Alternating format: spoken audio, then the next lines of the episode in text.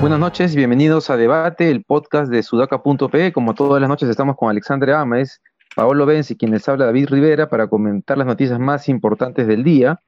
Hoy, antes de entrar a la, conferencia de prensa en particular que ha dado el gobierno con los anuncios o no anuncios sobre el tema del COVID, queríamos comenzar hablando del tema de la, eh, asunción al cargo de Joe, de Joe Biden en la presidencia de Estados Unidos. Em, eh, ¿Por qué? Porque en verdad, hace poco un, estudiante de la católica me dijo, más importante que la elección peruana es la elección de Estados Unidos, porque si no cambia Trump, el futuro de la humanidad está en peligro con el tema del cambio climático.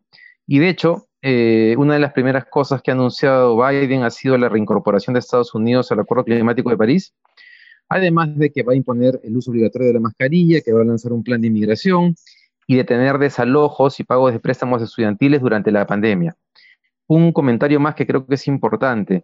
Biden se comprometió durante la campaña a que su gabinete representaría la diversidad demográfica de Estados Unidos y en ese sentido es importante eh, rescatar que va, a haber, que va a estar el primer afroamericano en la historia de Estados Unidos que será jefe del Pentágono, eh, un latino como secretario de Seguridad Nacional, eh, cubano, por primera vez una mujer estará al frente de, la CIA. Y creo que son cambios bastante importantes. Y, perdón, perdón, y también está la primera indígena que va a tomar el cargo de Secretaría del Interior. Yo creo que es un tema importante porque esa secretaría es la que está a cargo de recursos naturales, incluidos los yacimientos de gas y petróleo. Entonces, que un indígena que ha sido congresista por Nuevo México esté a cargo de esa secretaría es una señal bastante importante del giro que pretende dar Biden. ¿Cómo ven ustedes ese tema? Efectivamente, además es una buena noticia para, el Perú, o, en todo caso es una noticia de interés también para el Perú, porque como sabemos de alguna manera eh, las propuestas de políticas migratorias en el Partido Demócrata siempre han estado vinculadas a reconocer eh, o promover eh, la formalización o la regularización de aquellos ciudadanos que no están documentados y que están trabajando y aportando de alguna forma al país, pero estas propuestas, a pesar de que los gobiernos demócratas han ganado, siempre han sido obstaculizadas justamente por la mayoría republicana en el Senado, ¿no? Entonces, hoy hay una posibilidad de que efectivamente estas reformas migratorias que han quedado pendientes en los últimos años eh, se den con fuerza, sobre todo además por un discurso eh, bastante sostenido en los últimos meses eh, por parte de Biden en, este tema. ¿no? Son, son varios, de cientos de miles de peruanos los que se encuentran en esta situación y latinoamericanos en, general. ¿no?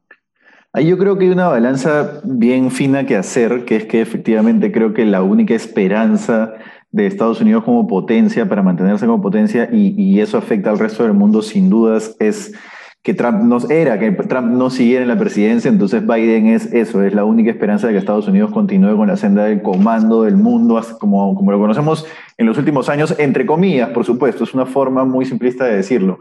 Pero también es el otro lado que eh, tomar este tipo de decisiones que a mí personalmente me parecen acertadas, como hacer un gabinete diverso, ¿no? Este, también pueden ser una declaración de guerra muy potente contra los grupos más radicales del otro lado, ¿no? Los republicanos no todos son radicales, pero los comanda sí una mayoría republicana con poder de movilización. Entonces, no sé qué tanto Biden va a tener que hilar fino. Este, él es un político de años, de carrera, este, y va a tener que hilar fino para poder venderle esto a todo el país si es que en verdad quiere cumplir su promesa de, reconciliación, ¿no? Él, dijo, América, me parece que fue él, que, dijo que América era mejor que lo que estábamos viendo hace unas semanas cuando invadieron el Capitolio. Y espero que él pueda llevar a América a que muestre ese mejor lado, ¿no? Entonces, yo creo que tiene que leer muy fino, pero sí, pues es, es, una, es una gran esperanza para el mundo, sin dudas. Un comentario final en línea con lo que acabas de mencionar, Paolo, es que ayer, eh, para que pudiera asumir la presidencia hoy, mejor dicho, eh, algún reportero de CNN comentó que habían no sé cuántas decenas de miles de eh, miembros del ejército a raíz del Capitolio cuidando que todo salga bien. De hecho, cuando dijo la cifra, señaló que era la mayor, que las, o sea, la cantidad de, miembros del ejército que estaban cuidando el evento era mayor que la que estaba en estos momentos movilizado, ah. en, no sé, en Irak y no sé dónde más, ¿no? Entonces, claro, ahí hay un temor latente de que lo que pasó en el Capitolio en realidad siga pasando en otros, en otros actos públicos y en otros momentos. Pero bien, pasemos al siguiente tema, que es el tema COVID, que es la emergencia que estamos viviendo. La pendiente de incremento de contagios y fallecidos es brutal en un día se ha duplicado el número de muertos en el, Perú. Hoy hubo conferencia de prensa. En general, la percepción que he visto en redes y que la comparto es que en términos comunicacionales estuvo mejor. Digamos, no se pasó Roche, pero que todavía hay mucho que mejorar en, el, eh, de parte del gobierno. Y en términos de las acciones, que esto creo que sí es importante, es que creo que el gobierno está, hay que comenzar a entender que efectivamente, perdón, no se han anunciado nuevas restricciones, y ello a pesar del aumento de fallecidos y contagiados, lo cual está transmitiendo que efectivamente el gobierno está apostando por el balance entre salud y economía, y que esa apuesta implica reforzar el sistema de salud todo lo que sea posible para que puedan lidiar con la crisis sin tener que pasar a medidas más estrictas en términos de movilidad y de cierre de actividades económicas. Bueno, complicado el tema. Yo, yo insistiría en que realmente nos tienen que confinar, son las medidas eh, necesarias. Hay, un, se ha hablado ¿no? del martillazo y el baile, el martillo y el baile, de la necesidad de, bajar esto cuando no tienes la capacidad hospitalaria de atender a los pacientes. Eh, hay eh, una buena medida o una buena alternativa y es que se puede hacer un buen protocolo de seguimiento a los pacientes que no necesitan hospitalizarse, que pueden hacer el confinamiento, en los que están enfermos en casa, ¿no?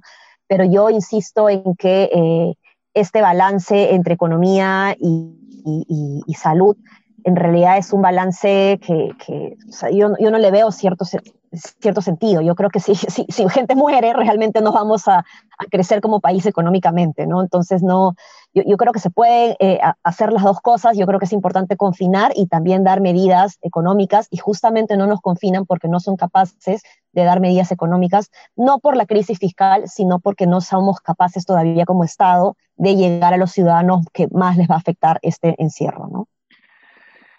Brace yourself, dice, dice una frase, ¿no? Yo hoy día me he preocupado muchísimo. Eh, hoy día, entre ayer y hoy día, digamos, en los últimos meses, desde que empezó a bajar la curva, yo había tenido, había salido a comer a algún restaurante alguna vez.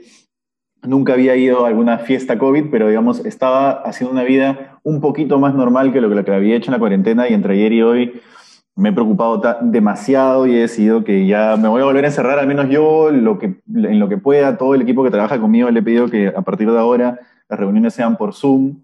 Y, yo sí estoy muy preocupado, conozco muchísima gente que le está dando el, el, virus, conozco muchísima gente que está muriendo de virus, mucha más que en la primera ola, probablemente eso sea un tema de burbuja. Este, pero sí, yo estoy muy, muy preocupado y mi, mi principal preocupación es que creo que no se puede confinar. Yo sí, yo sí soy en la posición de que no se puede confinar. Salud versus economía no es una batalla real, esa, esa no es la batalla, porque efectivamente si es que no controlamos el virus y si es que sigue muriendo gente, la economía nunca va a terminar de reactivarse y va a estar en una, en una etapa de, digamos, baja intensidad de, de, de déficit o de desaceleración, dependiendo de lo, que, de lo que toque. Pero sí creo que igual no es posible confinarnos. Creo que el confinamiento es una, fue una estrategia que era la que se tenía que tomar en el momento en que Vizcarra la tomó, pero que después mostró que no era sostenible en, el muy corto plazo. Hay gente que no puede vivir más de dos semanas confinada, el Estado no tiene capacidad de darle los bonos. Creo que ahora lo que tendría que estar haciendo el gobierno no es necesariamente hacer un balance entre economía y salud, sino es empezar en las medidas específicas que tiene que tomar para que se pueda hacer todo el control, todo el control que se pueda de la nueva cepa eh, y, eso sin afectar tanto la economía que ya está resentida. Pero sí estoy realmente muy preocupado. Si uno mira lo que está pasando en el mundo, países que se han resistido mucho a, la, una nueva cuarentena han terminado haciéndolo, ¿no? Está Alemania, por ejemplo, ¿no? O mismo Gran Bretaña, que están este, totalmente confinados ahora. Ahora bien, lo que también dices, Pablo, es cierto la pregunta es, ¿podemos replicar esa experiencia? Un ámbito de análisis es el que plantea Alexandra y el, que hablábamos en estos días. Si vamos a confinar, requerimos dar un bono que garantice un ingreso mínimo a la gente. Eh, parece que no tenemos esa capacidad ni fiscal, o por falta de voluntad, o porque hay incapacidad de gestión. Pero también están los problemas que surgieron en la primera, en la primera ola, por ejemplo, el tema de violencia contra la mujer y contra los niños, que fue brutal. Por ejemplo. Entonces, eh, o sea, digo, es bien difícil saber cuál es el balance.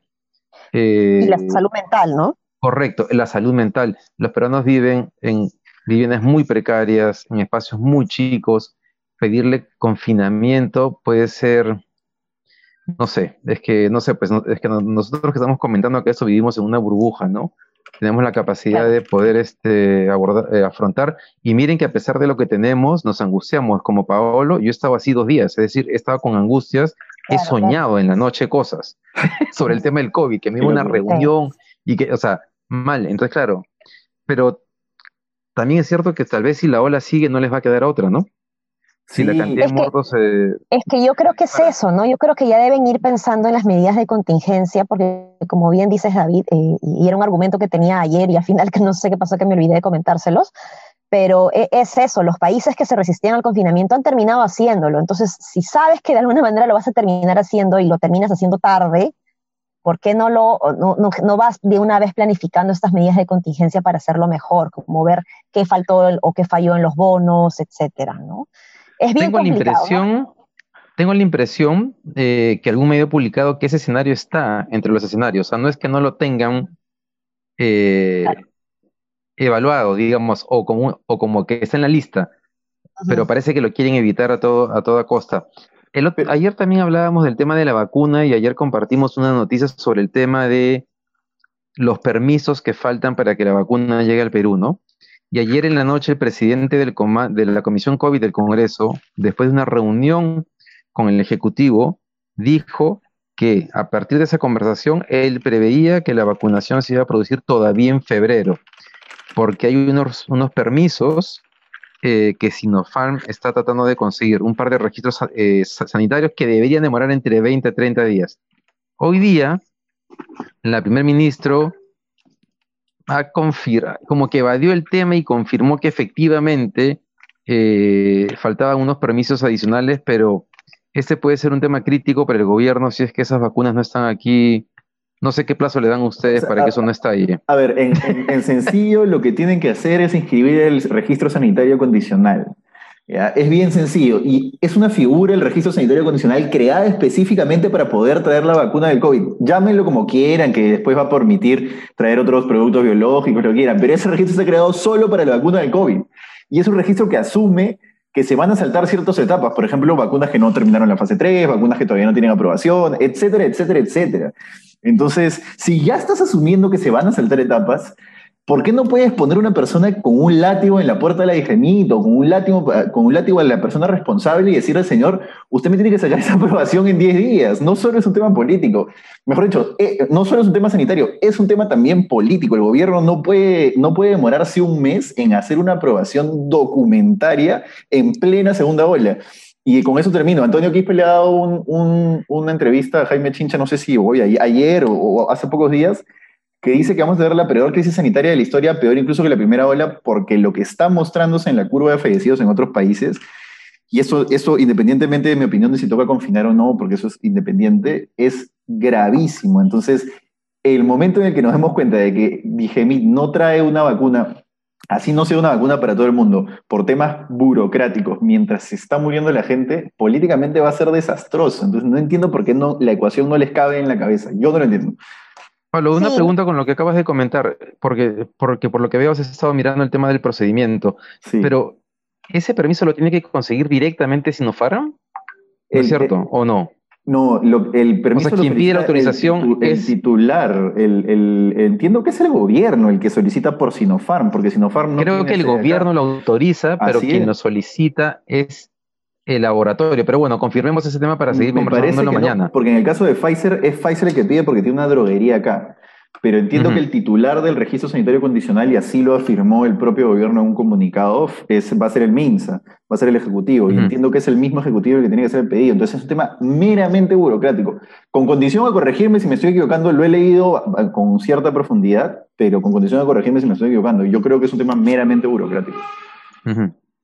Es meramente burocrático, pero cuando yo me refería a, ir previniendo, sí, a, ir tomando en consideración esta medida de la posibilidad del confinamiento, no es en analizar el escenario de si voy o no voy al confinamiento, sino qué tengo que tener listo para asegurar que me va a ir en el confinamiento. Es decir, por ejemplo, los bonos. ¿Qué falló en los bonos y qué puedo ir corrigiendo ahorita que no estoy en confinamiento para que en el momento de que decida dar el confinamiento ya esto esté solucionado?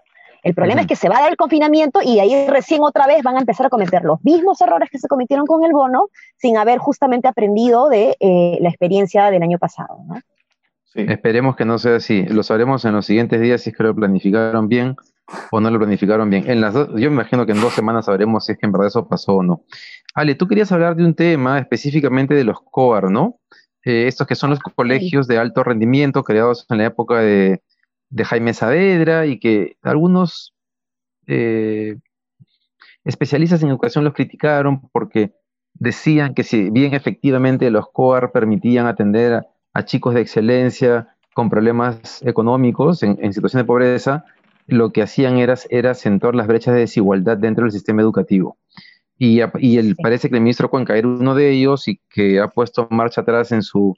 anunció el otro día de que, de que, no, iban a haber, que no iba a haber nueva convocatoria este año para los COAR, y después de algunas protestas parece que tenido que retroceder y decir, bueno, vamos a analizar si es que en verdad eh, lanzamos una convocatoria para unos cuantos chicos o unos cuantos alumnos.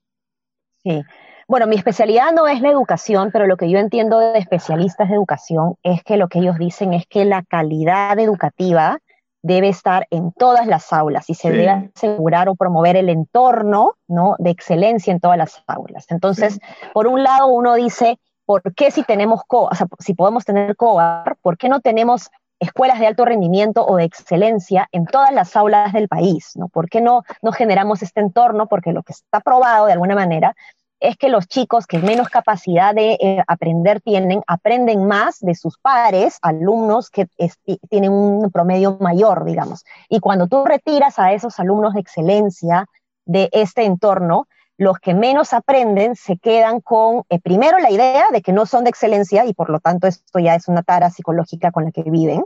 Y segundo, no tienen eh, pares con quien aprender, ¿no? Sin embargo, eh, yo creo que es bien complejo para el país, dado las circunstancias en las que estamos, el, recurso humano y, cambiar de chip y, la, capacitación a, los docentes. Y yo creo que los COAR sí son una buena idea en la medida en la que se tiene que ir progresivamente asegurando que la calidad, la excelencia de los aprendizajes se tiene que estandarizar en todos los colegios del país. Eh, tú también has estado viendo el tema, eh, Paolo, ¿no? ¿Cómo lo ves tú? Sí, hay un tema, hay una cosa muy rara con el anuncio de Ricardo Cuenca sobre los COARs.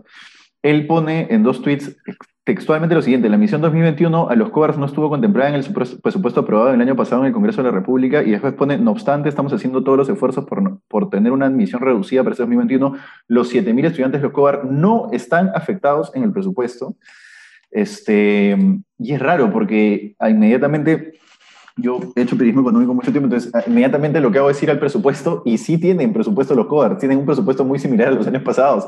En la ley de presupuesto que fue aprobada por el Congreso, 192 millones de soles fueron destinados a los colegios experimentales que son los COARs.